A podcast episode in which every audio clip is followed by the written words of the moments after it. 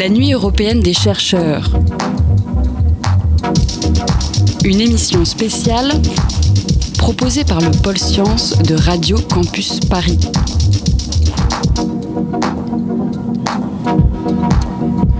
Bonsoir ou plutôt rebonsoir à tous. Nous sommes toujours en direct de l'espace des sciences Pierre-Gilles de Gênes, 10 rue Vauclin à Paris. Vous pouvez toujours nous rejoindre, on est en direct et nous sommes euh, nombreux ce soir. Vous pouvez venir nous rejoindre.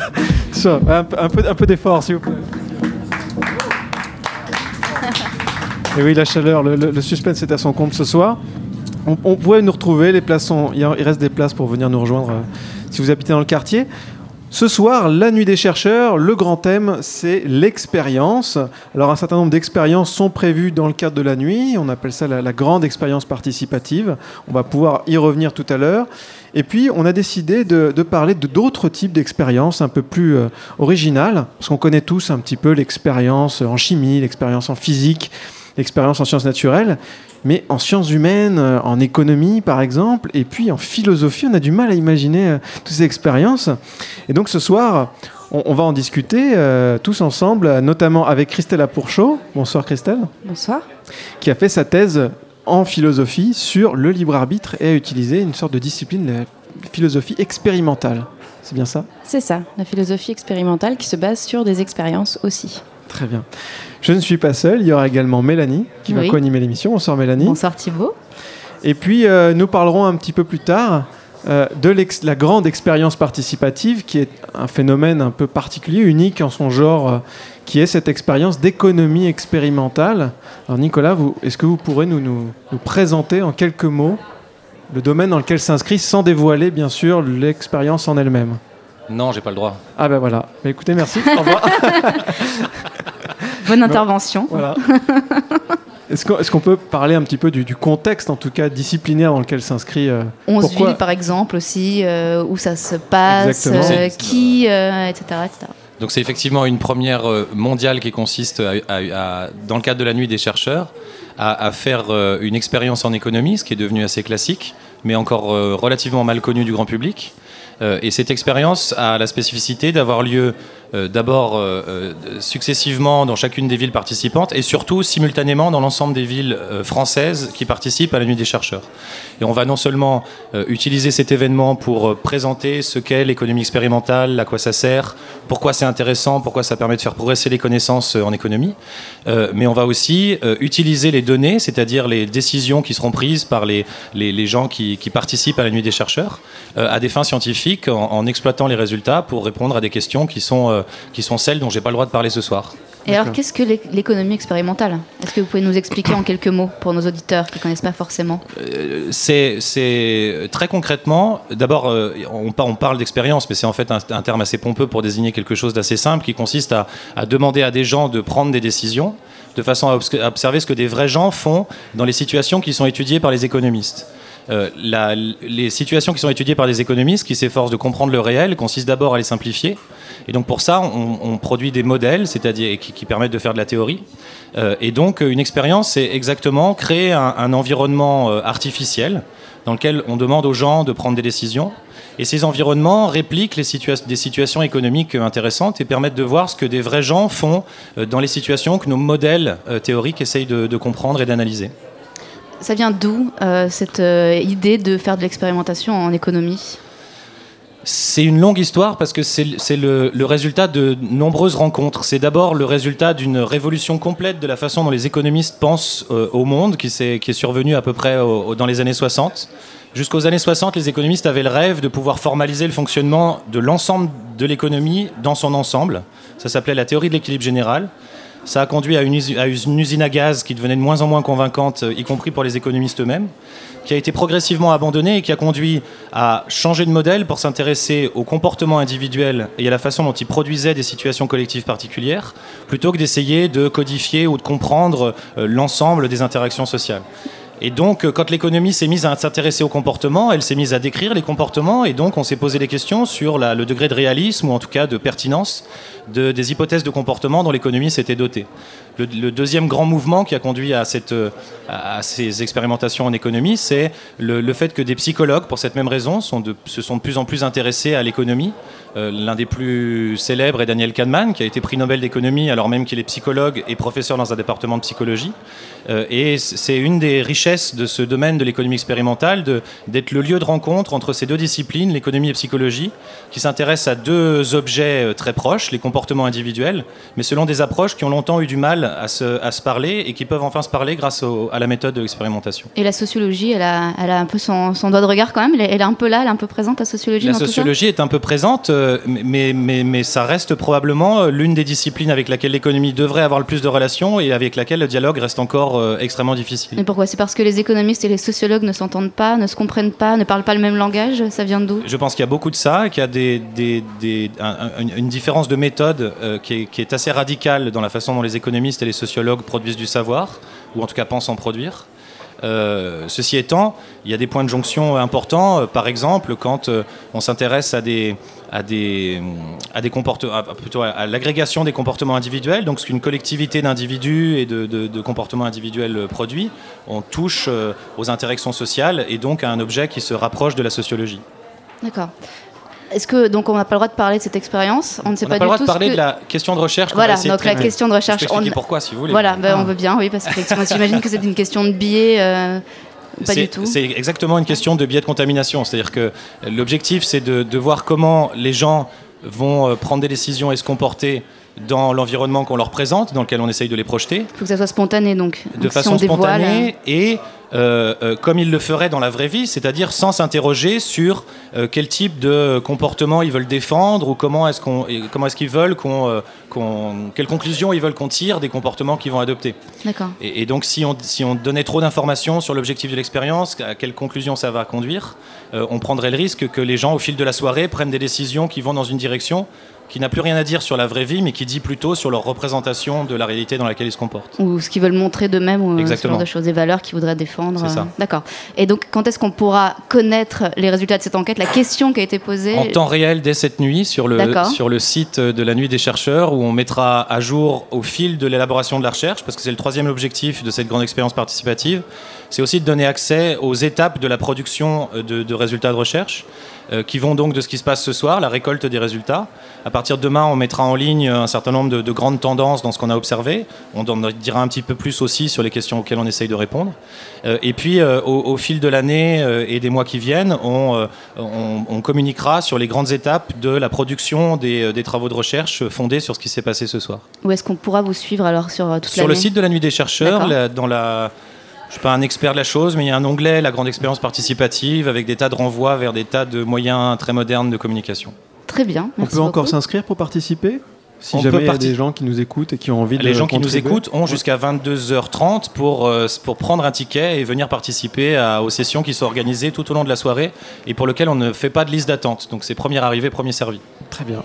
En tout Bah, cas, merci. ça a l'air, le message est passé. Ça, Ça a l'air intriguant parce que Ouais. quand on descend l'escalier de, de l'espace, là, on, on voit des gens dans une salle, on ne sait pas très bien ce qu'ils font, on a envie d'en savoir plus, mais effectivement, on ne peut pas voir ce que vous êtes en train de faire. Il n'y a, pas de- Ouais. il y a pas une grande question comme ça affichée sur un écran où on pourrait essayer de, de tricher un peu, bah, pas du tout. Donc euh, on- voilà, on invite les, les auditeurs à, à venir voir Tout à à l'espace du Degen euh, et euh, à participer à cette expérience. Merci. merci. beaucoup, Merci Nicolas beaucoup. Jacquemet. Merci. Bon courage pour cette nuit d'expérimentation. On se retrouvera après une pause musicale pour euh, revenir avec Christelle Lapourchose sur la philosophie.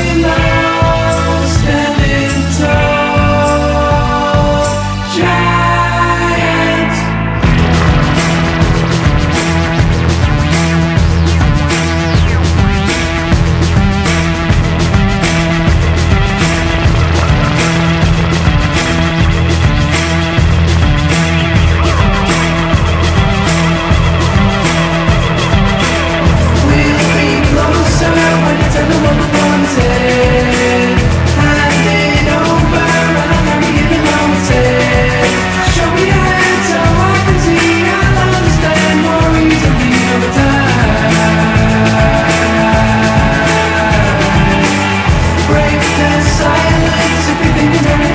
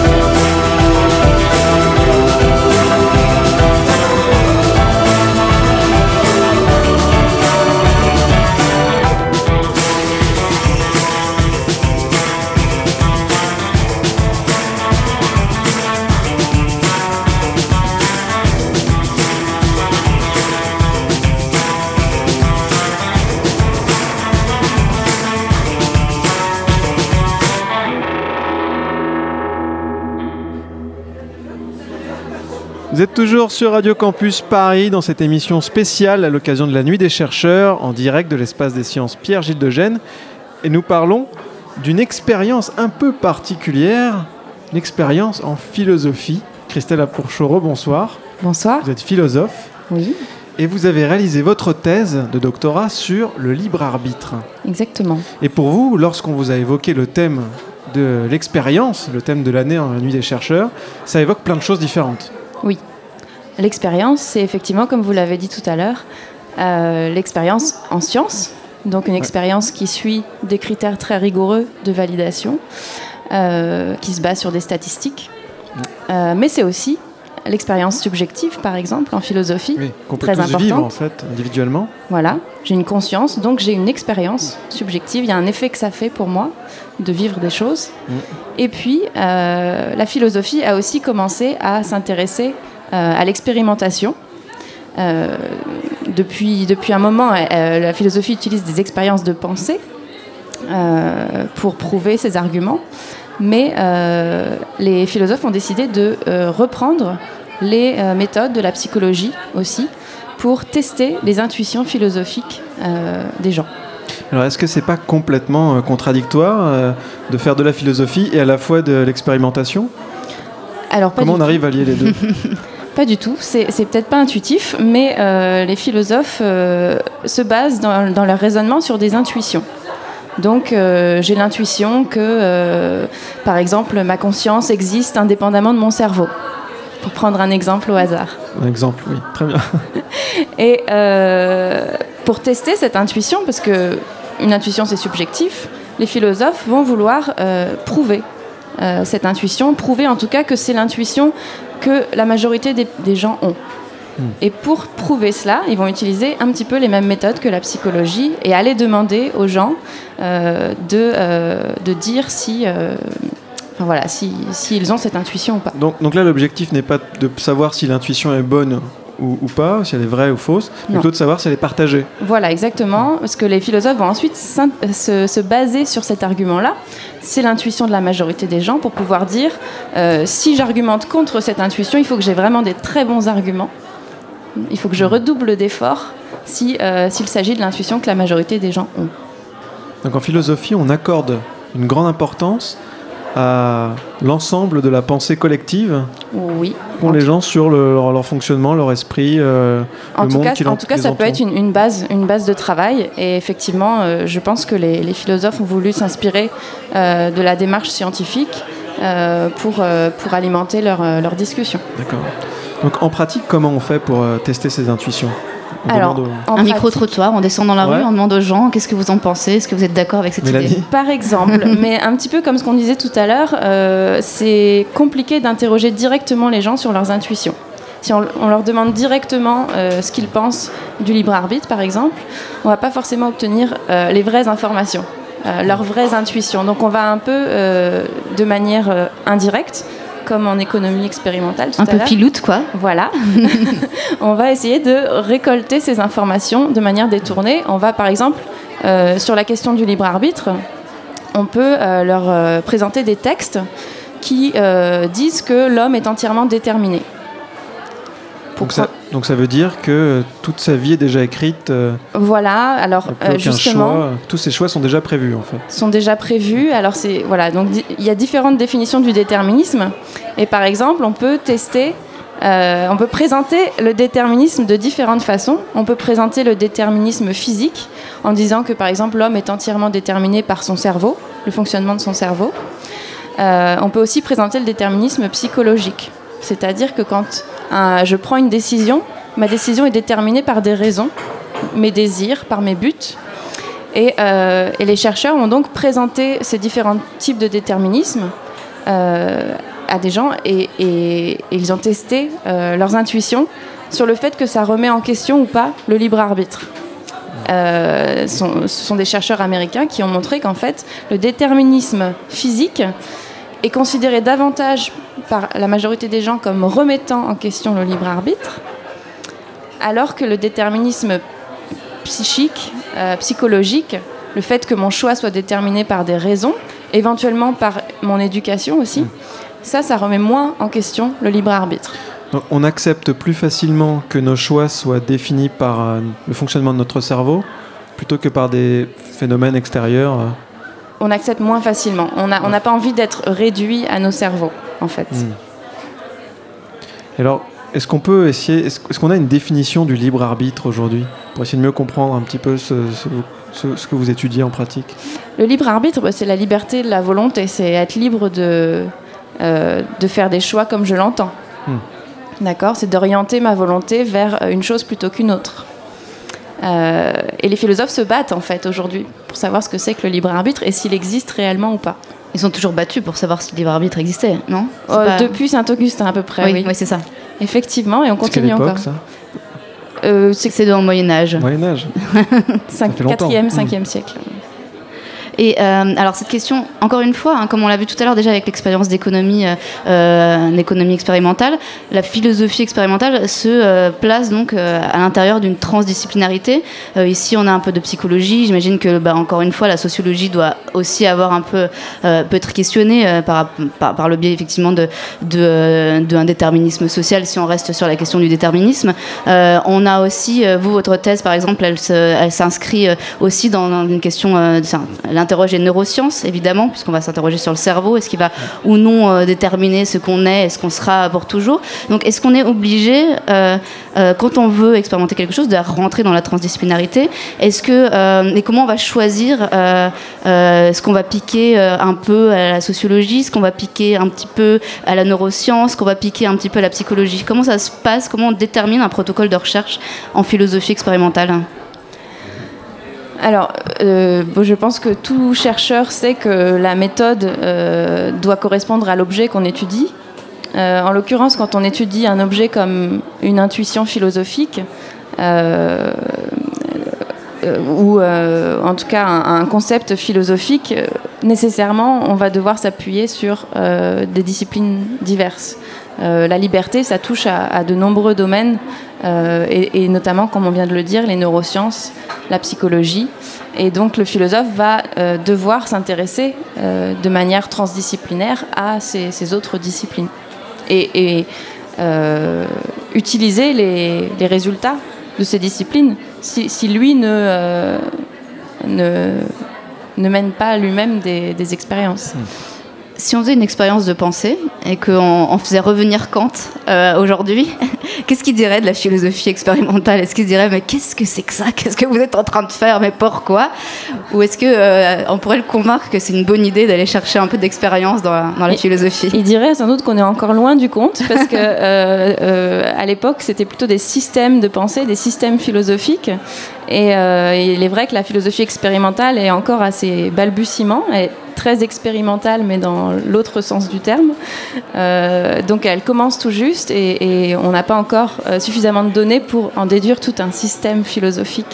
C'est des données euh, par-ci par-là qu'on commence à récolter. Quel- J'ima- Pardon. J'imagine qu'il y a des contradicteurs à cette euh, philosophie expérimentale, des gens qui veulent surtout pas entendre parler de résultats expérimentaux. Comment ça se passe? Euh, bah, c'est vrai qu'on a, disons que les- la philosophie expérimentale est plutôt née de la philosophie analytique contemporaine, donc la philosophie anglo-saxonne, euh, alors que les, philosophes continentaux, euh, donc il y a cette grande division encore en philosophie, les philosophes continentaux vont sans doute rejeter cette philosophie expérimentale comme non réellement philosophique. Donc, il y a vraiment une. Alors moi, c'est quelque chose que je ne connais pas du tout la philosophie. Il y a vraiment un aspect géographique dans les écoles de pensée en philosophie? Un petit peu encore, oui. C'est vrai que la, la philosophie euh, analytique a encore euh, un petit peu de mal à, à se développer euh, en Europe, en. France en tout cas. Mélanie, pardon, je t'ai coupé tout à l'heure. je sais plus du tout ce que je voulais te poser comme question, donc euh, voilà, c'est pas très grave. On va peut-être faire une pause musicale, comme ça je la retrouverai. J'aurai le temps on de la laisse deux retrouver. minutes pour, euh, pour la retrouver. Ça marche.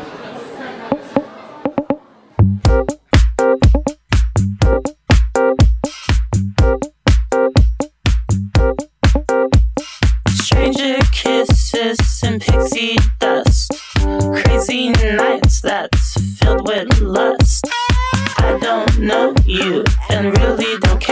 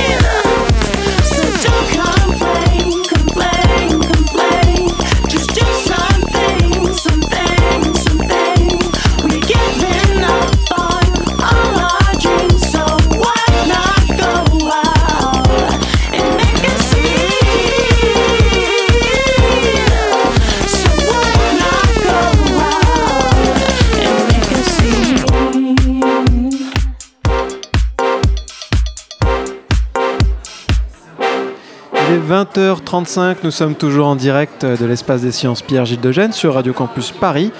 Et ce soir, on s'intéresse à l'expérience et plus particulièrement à l'expérience subjective, n'est-ce pas, Christelle Approchot, philosophe Est-ce que vous pourriez nous décrire un petit peu de quoi il s'agit, cette expérience subjective? Alors, euh, l'expérience subjective, c'est tout simplement mon vécu.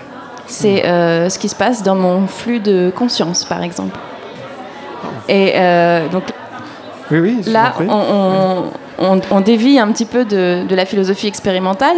On parlait tout à l'heure d'expérience en philosophie. Euh, là, l'expérience subjective, c'est l'expérience dans un autre euh, sens. Donc, c'est vraiment c'est mon ce qui se passe euh, en moi euh, et qui peut aussi être étudié de manière rigoureuse. Des méthodes très précises. voilà, euh, scientifique aussi. La psychologie expérimentale, par exemple, s'intéresse à l'expérience subjective. Euh, Elle a autant de valeur finalement que l'expérience euh, entre guillemets objectivable qu'on pourrait mesurer. Oui, bien sûr. Donc la, la psychologie euh, euh, cognitive expérimentale euh, utilise des méthodes scientifiques très rigoureuses pour étudier la conscience, par exemple. Euh, et il y a d'autres techniques aussi euh, que la psychologie expérimentale, euh, des techniques d'entretien euh, qui peuvent euh, amener euh, les personnes à, décrire leur expérience subjective de manière très précise, notamment euh, l'entretien d'explicitation. euh, Qui vous a- avez expérimenté dans votre thèse que j'ai, j'ai- que je, oui, en tout cas que je, je soutiens vivement et j'essaye de, de- d'amener un petit peu plus de d'entretien dans euh, les expériences, justement les, les expériences en psychologie, euh, pour pouvoir euh, lier euh, les, les- disons des données euh, plus euh, quantitatives, euh, donc statistiques, à- peut mesurer avec des chiffres. voilà, à des données plus euh, qualitatives, c'est-à-dire euh, des descriptions du, du vécu subjectif. Hmm. Alors ce soir. Ce soir, on a, on un exemple justement de, de ce type d'expérience un peu subjective. Effectivement, en mesure. Alors, il y a dans la, dans la cour, alors du coup, on n'est plus euh, à l'ESPGG, mais à l'école spéciale de physique et chimie industrielle, juste dans la cour, là, à côté. Voilà. Vous pouvez passer, hein, d'ailleurs, il y a encore l'expérience en cours. Vous pouvez participer. Alors, c'est plutôt une expérience artistique. Enfin, c'est ce- ça, ça mêle science et art, pour le coup.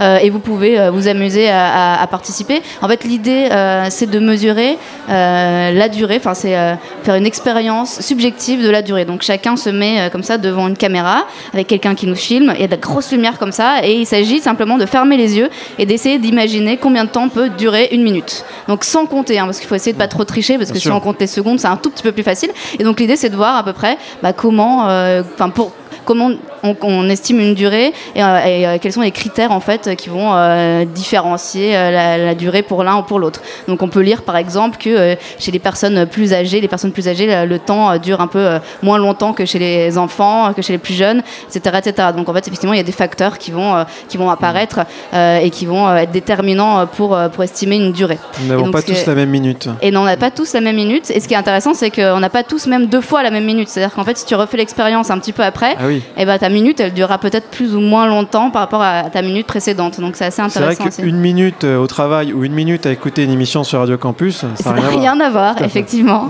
Et puis une minute euh, sous drogue ou une minute sans drogue, par exemple, je pense ça, que ça n'a rien à voir non plus. Mais bon, la drogue est mauvaise pour la santé. En tout cas, on peut euh, voir en plus. Donc, ce qui est intéressant, c'est que euh, c'est filmé, hein, comme je l'ai dit tout à l'heure. Donc, c'est devant une caméra, c'est quand même un peu particulier. Donc, la personne va fermer les yeux et essayer d'estimer une minute. Et puis ensuite, donc tous ces films de, de personnes en train de fermer les yeux et de compter, euh, d'estimer une minute sont euh, visibles. On peut, elles sont projetées dans, dans la cour. Donc, ce qui est assez, assez rigolo, c'est qu'effectivement, on peut aussi se rendre compte que euh, chacun a une manière différente de fermer les yeux et de se concentrer sur quelque chose. C'est quand même assez joli hein, de se dire que chacun a, a, voilà, chaque, chaque être humain finalement est particulier et a ses particularités quand il ferme les yeux pour, pour essayer de- d'estimer une durée. Voilà. Mais justement, cette, cette variabilité interindividuelle, donc cette variation euh, d'une personne à l'autre de l'expérience, est-ce que ça, c'est pas quelque chose qui est extrêmement compliqué à prendre en compte en- dans l'expérience subjective? C'est- Parce que par définition, elle est indépendante d'une personne à l'autre, Ouais, c'est compliqué. En même temps, c'est c'est ce qui fait l'intérêt de, Oui. de justement des données qualitatives. Quand on, on fait passer les entretiens, on arrive à obtenir des descriptions euh, très précises d'une expérience unique, singulière. Et euh, ça, c'est ce que manque, par exemple, euh, souvent la psychologie expérimentale, puisqu'elle se base sur des, des moyennes euh, de, de- de tout le groupe d'individus. On est toujours à l'échelle d'un groupe, on n'est pas à l'échelle d'un individu. Voilà. finalement. Alors que nous, en fait, on part de l'individu et ensuite on va extraire, euh, disons, des, des catégories qui, qui peuvent euh, regrouper euh, différents individus. C'est-à-dire qu'un même qui- individu peut être dans deux, deux catégories différentes. Comment Un même individu peut-il être alors dans deux catégories différentes? Oui, oui, bien sûr, Ouais. ce sont des catégories de, descriptives en fait. Euh, par rapport à une expérience, on peut, euh, on peut décrire, euh, je sais pas, par exemple. euh, euh, Catégorie d'âge. euh, Non, Là, alors non. dans l'expérience subjective, ça peut être euh, ce, que, ce que voit la personne à un moment donné, ce qui se passe dans son, dans, dans son esprit. euh, Est-ce qu'elle voit des images, par exemple? Euh, Et à ce moment-là, on peut dire que euh, cette personne-là est plus visuelle dans sa perception qu'une autre. C'est un exemple euh, euh, au hasard. Enfin, je. Il y a une sorte de, de recueil après l'expérience de, de tout ce qu'elle a pensé, Voilà. de ce qu'elle s'est visualisé ou Voilà, entendu. en obtenant ces ressenti, descriptions, on peut, on peut voir si quelqu'un va plus s'imaginer les choses en, euh, en les voyant euh, ou en les entendant, ou, etc. Et, et du coup, on pourra ensuite regrouper euh, les personnes qui, euh, qui sont dans, dans une même catégorie. Finalement, l'expérience, elle est juste un prétexte pour mesurer des choses qui se passent à l'intérieur de l'expérience, mais en, finalement, on s'en fiche un peu du résultat de l'expérience. Ce qu'on veut savoir, c'est la manière dont l'expérience a été vécue par la personne qui l'a réalisée. C'est ça ou pas du tout Ça, C'est une méta-expérience. Alors, la tâche, oui, la tâche expérimentale, bon, elle n'est pas anodine quand même. En général, c'est parce qu'on se pose une question bien précise Oui. de recherche. Mais effectivement, euh, une, différentes personnes peuvent accomplir une tâche de manière très différente. Et c'est ça qui est intéressant parce que c'est ça qu'on appelle l'expérience, euh, au sens euh, expérience subjective. C'est euh, comment la personne s'y prend de l'intérieur pour effectuer telle tâche. Quelles pensées lui viennent à l'esprit, par exemple.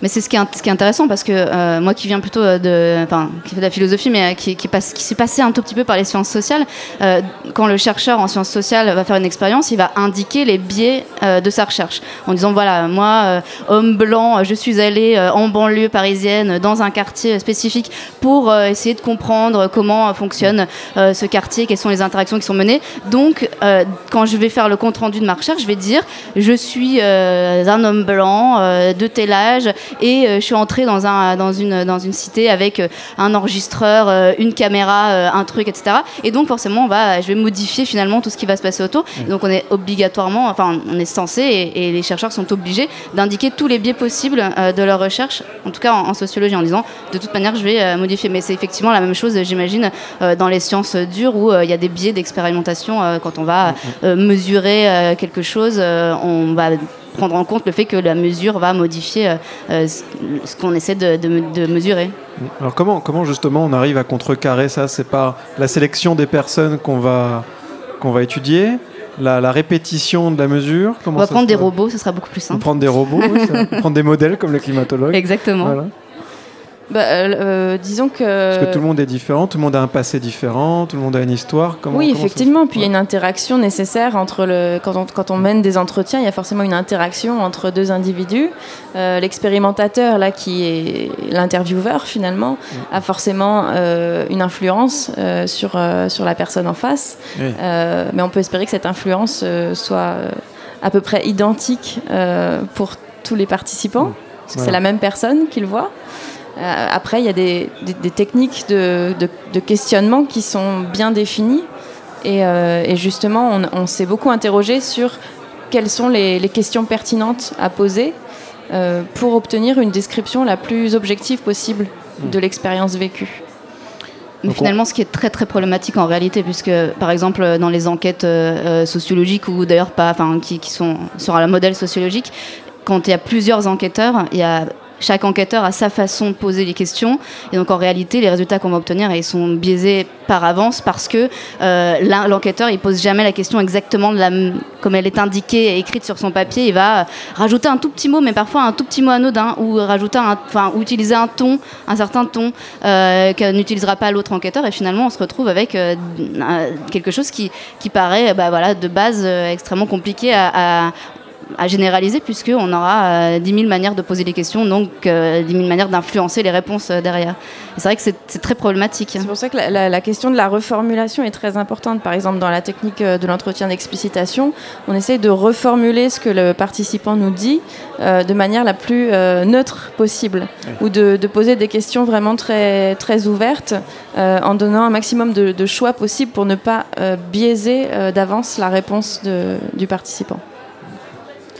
Est-ce que alors euh, la, la philosophie expérimentale, c'est l'avenir de la philosophie? Est-ce qu'on continuera à faire de la philosophie? Parce qu'il va falloir conclure, on va recevoir bientôt des, euh, d'autres euh, participants à cette émission, donc euh, ce sera peut-être la dernière question qu'on va vous poser, Christelle Lapourchaud. Est-ce que la philosophie, parti- euh, pardon, la philosophie expérimentale est euh, l'avenir de la philosophie ou est-ce que on continuera aussi à faire de la philosophie comme on l'a toujours faite, c'est-à-dire juste avec notre raison, sans jamais aller chercher dans l'expérience? Je pense qu'on continuera, que la, la philosophie, euh, au sens euh, ancien du terme, a de beaux jours devant elle, puisqu'on a vu que ça ne suffit pas d'avoir des intuitions ou de dire que les intuitions philosophiques sont majoritaires.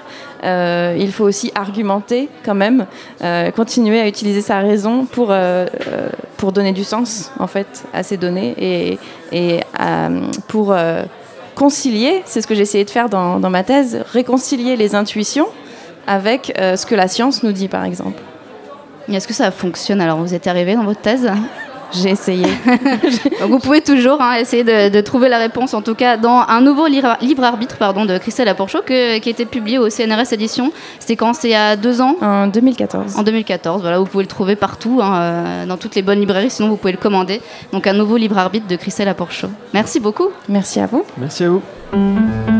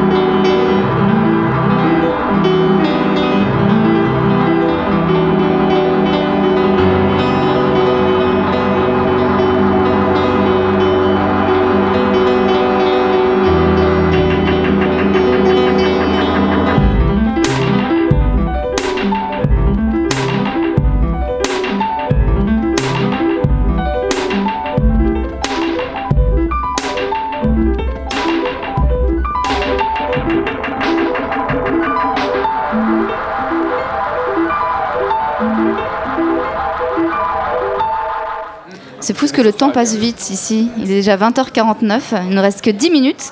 Et on reçoit Thibaut, je crois, des euh, représentants d'associations euh, de l'espace Pierre-Gilles de Gênes. Est-ce que tu peux nous en Tout parler? à fait, des, des- des représentants des associations de l'ESPCI, puisque l'espace des Ah, sciences Pierre-Gilles de Gênes est au sein du site de l'ESPCI. Et donc nous avons trois représentants de ces trois associations. Nous avons Guillaume Duret de l'association Lutétium. Bonjour Guillaume. Bonjour. Voilà, qui a des fans apparemment dans l'assemblée. En un en tout cas.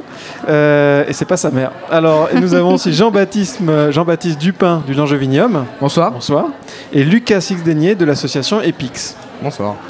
Alors, on va essayer de présenter très brièvement vos associations, puisque vous avez tous les trois, vous êtes tous les trois représentants d'une association différente. Alors peut-être Guillaume, l'association Lutétium, quel est son objectif? Alors euh, nous, on- notre association s'appelle le projet Lutétium. C'est une chaîne de vulgarisation scientifique sur YouTube. Euh, on est parti du constat que dans le, dans le milieu anglophone, il y avait un certain nombre de chaînes euh, qui avaient euh, vulgarisé la science de façon très populaire et de façon euh, tout à fait nouvelle. Et euh, on s'est dit, euh, on veut faire pareil euh, chez nous euh, en tant qu'association étudiante. Donc là, il y a une chaîne YouTube en ce moment qui est accessible en ligne. Il y a déjà des vidéos. On peut. Alors on est en train de réaliser nos premières vidéos. Ça fait un an que l'association existe et euh, on, va, on va y travailler pendant cette année. On a euh, notre site web qui est prêt, notre vidéo d'introduction qui est prête. Donc euh, si vos auditeurs veulent aller sur www.lutetium.paris, ils sont les bienvenus pour découvrir le projet. Il ne s'agit pas d'un MOOC, c'est réellement une chaîne YouTube et un site internet. Voilà, c'est une chaîne YouTube au sens où on regarde les vidéos, on s'abonne et on, on- toutes les deux semaines il y a des nouvelles vidéos sur de nouveaux sujets. euh, Vous allez nous parler de quoi par exemple alors euh, Qu'est-ce qu'on va apprendre Alors, euh, on va s'axer autour de trois différents types de vidéos. Des vidéos de, de sciences de chronique générale, par exemple la microfluidique, la supraconductivité, euh, la capillarité, des phénomènes qui sont asso- associés à l'ESPCI et assez visuels aussi. Euh, puis, on va présenter des travaux de recherche de chercheurs. Par exemple, il y a un thésard qui, dont on va expliquer le- les travaux. Euh, on, va, on va aller l'interviewer, on va lui montrer, il va nous montrer ses manips. Et on va aussi faire de la reconstitution historique, des vidéos d'histoire des sciences, parce que euh, à l'ESPGG, par exemple, il y a plein d'appareils scientifiques qui ont euh, un, an- un- un siècle, un siècle et demi, et qui ont servi, par exemple, à Pierre et Marie Curie pour découvrir le radium. Voilà, tout, tout plein de belles manips qu'on voudrait refaire fonctionner grâce au cahier de TP des premières promotions de l'ESPCI. D'accord, avec costume d'époque. euh, Voilà, par décor exemple. et tout. Super. En partenariat avec les, les, les écoles d'art du- de, l'une- de la communauté d'établissements euh, Paris Sciences et Lettres. Donc on travaille avec l'ENSAD, euh, les Arts Déco, et le Conservatoire de Paris. L'ENSAD a fait notre, euh, il y a une élève qui a fait notre charte graphique, notre décor, et on va lundi, on va commencer un partenariat avec le Conservatoire de Paris. Et euh, l'objectif, ça va être que les Pour des élèves, comédiens. euh, non, pour avoir des compositeurs, des Ah, gens qui sont élèves, compositeurs pour la musique de film, et euh, ils vont euh, composer des morceaux sur des expériences directement issues des chercheurs. Je pensais qu'il y avait des comédiens pour faire les reconstitutions historiques. Ah. Euh, Toi, tu joueras à Marie Curie, non Les comédiens, ce sera les étudiants de, de l'SPCI Pardon Les comédiens, ça sera les étudiants Euh, oui, voilà, on a des présentateurs et euh, on a une élève qui est bilingue en plus, donc on va publier les vidéos dans deux formats, euh, en anglais et en français, pour toucher les deux publics. Et est-ce qu'elles seront accessibles à tous Par exemple, moi qui n'y connais absolument rien en sciences, est-ce que je pourrais comprendre un peu vos vidéos? Bien sûr, oui, on essaie vraiment de, de- de- de rendre ça accessible, euh, de rendre ça intéressant et de rendre ça, de, de montrer que la science, c'est, ça peut être beau, ça peut être utile et ça peut être euh, quelque chose de vraiment passionnant euh, pour tout le monde. Vous allez Euh, remplacer Fred et Jamy, quoi. C'est un peu l'idée. On essaye dans la, dans la lignée de Fred et Jamy. euh, Bah, merci Guillaume, on vous souhaite bon courage en tout cas. merci. Jean-Baptiste Dupin, vous, vous représentez l'association Langevinium. C'est bien ça. Donc il s'agit d'un espace de création scientifique, c'est-à-dire un laboratoire ouvert à tous les étudiants du cluster Paris Sciences et Lettres, où chacun peut venir euh, réaliser euh, ce dont il a envie, la recherche fondamentale, un prototype, des... réaliser une idée. Euh, Ça lui permet d'avoir accès à du matériel ainsi qu'à une communauté très ouverte niveau innovation au sein euh, de l'île de France, voire même de la France entière. On est régulièrement invité à des expositions, à des manifestations scientifiques, euh, un petit peu partout en France. euh, et en particulier, par exemple, nous sommes en train de préparer une grosse exposition en vue de la COP21 qui se tiendra lieu à l'hôpital Saint-Vincent-de-Paul en partenariat avec les Petits Débrouillards. D'accord. Et alors donc les étudiants qui ont envie de faire réaliser un projet, une idée, viennent dans votre, euh, espace, ils ont accès au matériel, euh, à des conseils euh, d'électronique, de la physique, comment ça se passe en pratique? C'est bien ça. Donc, qui, souvent, la plupart du temps, c'est des élèves qui viennent avec une envie de réaliser quelque chose, mais pas forcément une idée tout de suite. Donc on a, on a créé un système de projet euh, fédérateur au sein de notre laboratoire qui permet aux élèves de commencer à se faire la main sur des projets scientifiques, d'apprendre un petit peu euh, à acquérir des compétences, à manipuler l'électronique, euh, les technologies de base. Et une fois qu'ils ont commencé à avoir un petit peu plus d'idées de, de ce qu'ils voudraient faire, de ce qui les fait envie, ils se mettent à lancer d'autres projets, à créer pour leur association ou pour d'autres choses. Dans ce cas-là, donc ils ont accès effectivement aux compétences, aux conseils, ainsi qu'au laboratoire et au matériel donné par le laboratoire de Paris Sciences et Lettres. Où est-ce qu'on peut vous trouver alors Est-ce qu'on peut vous contacter quelque part Parce que on Mélanie a- a un projet, elle aimerait bien euh, Oui, faire des, oui, voilà, oui. un peu Donc, d'électronique, on, tout ça. on a un petit site internet qui vous donne le lien vers euh, notre page Facebook, notre wiki, vous pouvez trouver euh, le lien vers tous nos projets, ainsi que savoir comment reproduire chez vous dans votre cuisine nos projets open source. Ainsi Ah, que tous les projets qui sont réalisés sont en open source. Donc on peut les, les plans sont La, plupart. après, En, tout- en cas, ceux, ceux qui, ceux Ceux qui qui sont pas dangereux. ceux qui sont euh, Ah. précisés sur le, sur le wiki sont open source. Les autres le sont pas parce que c'est des élèves qui ont, envie de, qui ont une envie de faire quelque chose par derrière, donc le valoriser, créer une start-up, déposer Le un brevet. hein. Eh oui. Dans ce cas-là, c'est, on ne le diffuse pas tout de suite ou longtemps après. Donc on, Hmm. on a une structure qui permet justement de gérer ce, ce cas de procédure. Très bien. Est-ce qu'il y a un exemple d'une expérience d'un projet emblématique de votre euh, association? Il y en a beaucoup. Donc le- projet Si dont on devait en choisir. Le, projet dont beaucoup de gens enfin, parlent le plus parce que c'est assez euh, spectaculaire, c'est simplement un rail supraconducteur qu'on présente as- assez souvent aux expositions. Le concept est très simple, mais ça fait toujours rêver les enfants et les plus vieux de voir quelque chose voler dans les airs. À côté de ça, donc on a réalisé pas mal de choses. C'est un, euh, un rail supraconducteur, c'est oui, ça que vous avez dit c'est ça. En fait, c'est un rail magnétique sur lequel on fait léviter un- une locomotive qui est supraconductrice. Donc, ça, fait, ça permet de manipuler un petit peu d'azote liquide, d'envoyer de la fumée partout et de voir un objet s'élever dans les airs et Ouais, la avancer. lévitation. Les Voilà, scientifiques, c'est ces grands enfants. Eh oui, euh, c'est ça, tout à fait. on leur donne des supraconducteurs euh, qui ça. valent des millions et ils font un petit train. Ouais, vraiment. non mais c'est formidable, c'est vraiment. En plus avec de, de l'azote liquide, euh, ça c'est assez spectaculaire. Bah euh, oui, souvent les gens, on leur dit voilà, moins 200 degrés, euh, et là genre, ils, ont, ils ont peur, et puis finalement, Ouais. voilà, ils peuvent toucher l'azote liquide avec les mains, on peut leur renverser sur les pieds, on peut leur montrer plein de fumée partout, et ça donne Ouais. toujours, euh, ça fait un peu. Il y a pas mal d'étoiles dans les yeux quand on fait ça. Bah bravo, merci beaucoup Je Jean-Baptiste. prie. Dernière association, c'est l'association EPIX représentée par Lucas Sigdenier. Est-ce que vous pourriez nous Bonsoir. présenter Bonsoir. Est-ce que vous pourriez nous présenter en quelques mots du coup l'EPIX Oui. Alors, en fait, c'est une association qui euh, a pour but d'organiser des expositions destinées au grand public, donc c'est-à-dire euh, des publics scolaires, des publics euh, de chercheurs, des étudiants, des familles, euh, public familial, etc.